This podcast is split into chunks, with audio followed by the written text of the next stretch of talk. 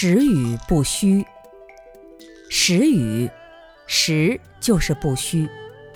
每一句话讲出来都实有所指。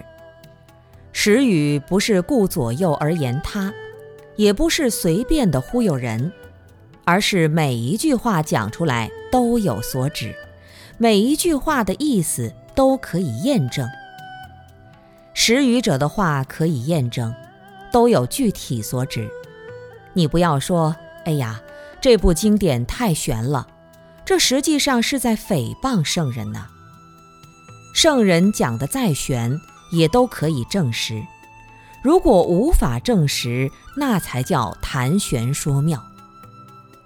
一些圣人的经典为什么能够流传不息，就是因为他的道理能够进行实践，能够得到证明。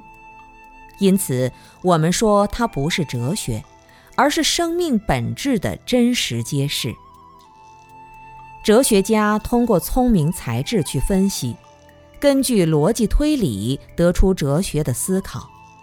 你顺着他的思维去想，一定是滴水不漏，没有任何思想上的漏洞。但如果你试着去实践的话，那就做不到。这是什么道理呢？因为哲学是第六意识妄想构造起来的，它不是实语，不是真实正德的。我们举个简单的例子，在心理学中，把意识分为显意识和潜意识两种。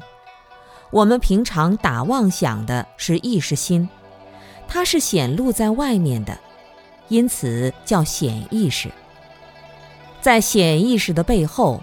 还有一个潜意识，它类似于我们的行为动作，长期养成的一种习惯。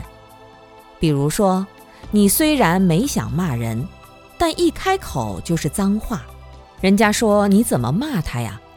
你还在纳闷，没有啊，我哪里骂你了？